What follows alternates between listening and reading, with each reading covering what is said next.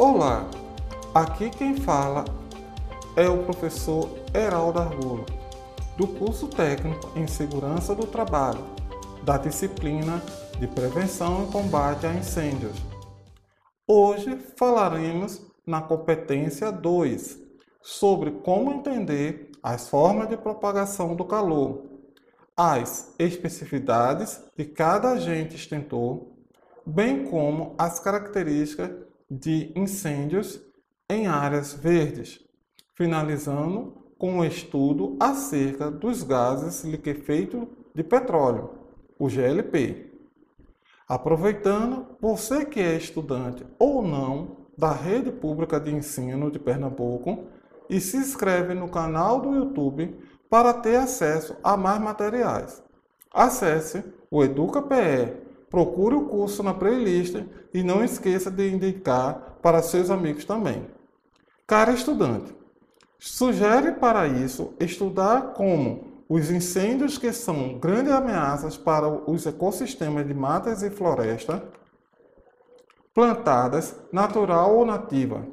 Isto é, para os sistemas que incluem os seres vivos, animal e vegetal, e o ambiente, solo, água e ar com suas características físico-químicas e as interações e relações entre ambos em todo o planeta Terra.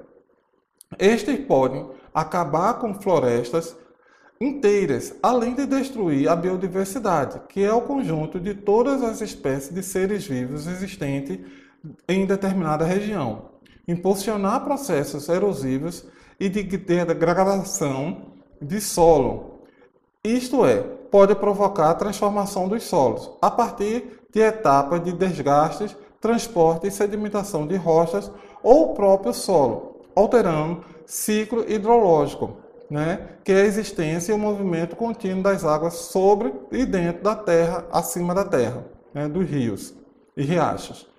Os incêndios em matas e florestas são diferentes dos incêndios urbanos nas cidades podendo ser geralmente de difícil acesso de pessoas e de veículos de combate a incêndio, aglomeração de grandes quantidades de materiais combustíveis, temperaturas altíssimas e velocidade de propagação variável.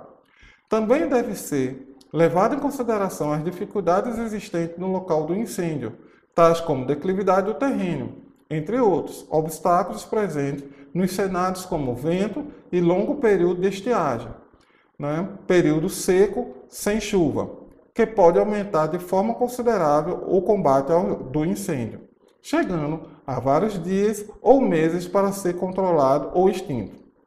Os métodos de extinção do fogo ou incêndio em matas e florestas usam os já descritos anteriormente na competência 1, como retirada do material, resfriamento, abafamento e quebra da reação em cadeia, podendo ser todos eles usados de forma ampla e integradora. Por fim, falaremos agora sobre a especificidade de cada agente extintor e acerca dos gases liquefeitos de petróleo, o GLP.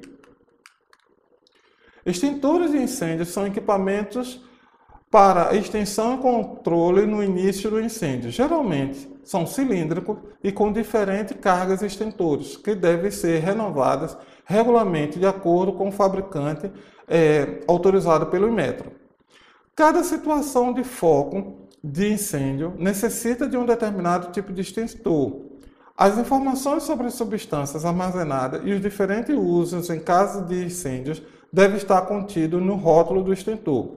Segue os tipos de extintores de acordo com a sua carga extintora. Água pressurizada. Extingue fogo por resfriamento.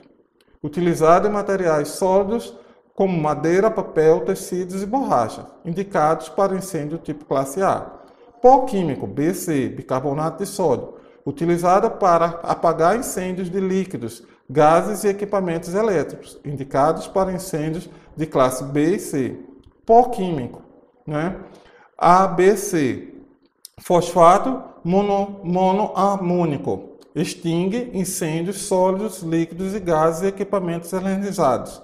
Indicada para incêndios classe A, B, C, gás carbônico, CO2, dióxido de carbono, extingue o fogo para retirar o oxigênio, utilizados em líquidos e gases como a gasolina, álcool e o GLP, e materiais condutores que estejam potencialmente conduzindo correntes elétricas, indicados para incêndios B e C, espumas utilizados em incêndios de líquidos e sólidos.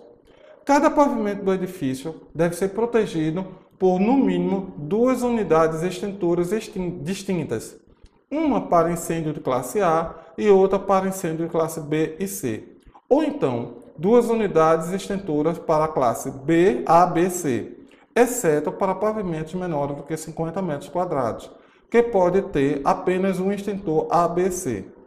Cada extintor pode estar distanciado no máximo 25 metros em lugares abaixo de baixo risco, 20 metros de médio risco e 15 metros de alto risco.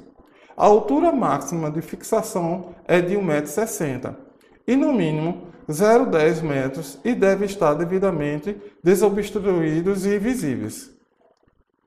Locais com riscos especiais como casa de caldeiras, casa de bombas, casa de máquinas, casa de força elétrica, geladeira de transmissão, incinerador, quadro de redução para baixa tensão, transformadores, entre outros, deve ter extintor próprio instalado nas proximidades. O gás de cozinha é composto por propano e butano.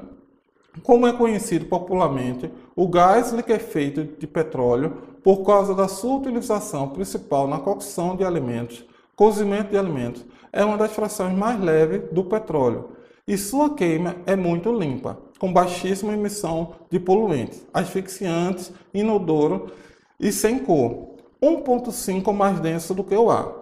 Por causa dessas características, ele deve ser utilizado em ambientes fechados, como na cozinha de sua casa, ou em aplicações industriais sensíveis a poluentes, como fabricação de vidros, cerâmicas e alimentos. Né?